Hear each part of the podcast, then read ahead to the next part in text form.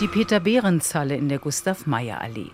Im hinteren Teil der über 5000 Quadratmeter großen Versuchshalle steht ein Glashaus. Sechs Meter lang, vier Meter breit, vier Meter hoch. Das Modell für ein neuartiges, energieautarkes Bürogewächshaus. Die Idee dazu hatte Dirk Peißel von der TU Berlin. Das gesamte Bürogewächshaus funktioniert nur durch einen sensibel aufeinander abgestimmten Organismus. Das heißt, es gibt Bereiche für Pflanzen und Bereiche für Menschen und die werden dann eben miteinander geschaltet. Das heißt, es könnte einerseits durch eine semipermeable Membran funktionieren oder durch eine einfache Klappe oder durch einen dazwischen geschalteten Raum. Und durch diese Schaltungen von Mensch und Pflanze kann dann praktisch symbiotisch ein energieautonomes Gebäude entstehen. Dabei kombiniert Dirk Peißel die Gebäudefunktion so, dass die Treibhausbereiche der Pflanzen mit ihrer Kühlung und Sauerstoffzufuhr als vorgeschaltete Klimaanlagen für die Arbeitsräume der Menschen dienen. Die Emissionen aus den Arbeitsräumen wie Abwärme, Luftbefeuchtung und CO2 helfen wiederum, den Pflanzenwuchs zu beschleunigen. Eine Win-Win-Situation.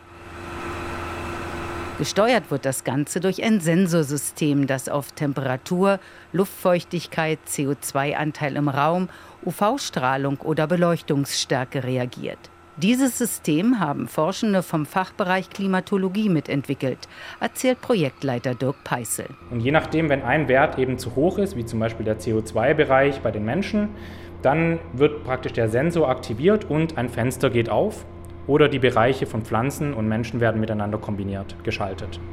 Ein weiteres wichtiges Gebäudeelement ist eine metallbeschichtete Fassadenverschattung für den Sommer, damit sich die Glasarchitektur nicht aufheizt. Eine Klimaanlage wird damit überflüssig. Dirk Peißel bewegt die dreieckigen Metallklappen der Verschattung. In einem Windkanal wird dann geprüft, wie robust die Verschattungselemente sind und ob sie auch Sturm standhalten können.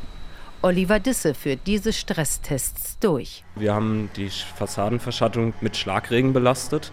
Das heißt, wir haben die in einen sogenannten Schlagregenstand gestellt und haben die mit Wind angesteuert. Dieser Wind wurde auf die frontale Seite draufgeblasen. Stresstest bestanden. Die haben sehr gut abgeschnitten. Also die Position im geschlossenen Zustand und im offenen Zustand bleibt, auch bei Wind. Noch in diesem Jahr soll auf dem Gelände der Bezirksgärtnerei Charlottenburg ein erstes energieautarkes Bürogewächshaus gebaut werden. Auch bestehende Gewächshäuser könnten künftig so umgebaut werden, meint Dirk Peißel von der TU Berlin. Das Neuartige ist die Rekombination von Teilen, die so praktisch auch schon existieren. Es gibt ja auch schon Verschattungen, es gibt Glashäuser, es gibt auch genau diese Bereiche von Glasarchitektur. Das Neue ist die Rekombination einfacher, bestehender State-of-the-Art-Techniken in ein neues gemeinsames System. Arbeitende Menschen und wachsendes Gemüse gäbe es dann unter einem Dach. Energieautarkie ist das Ziel.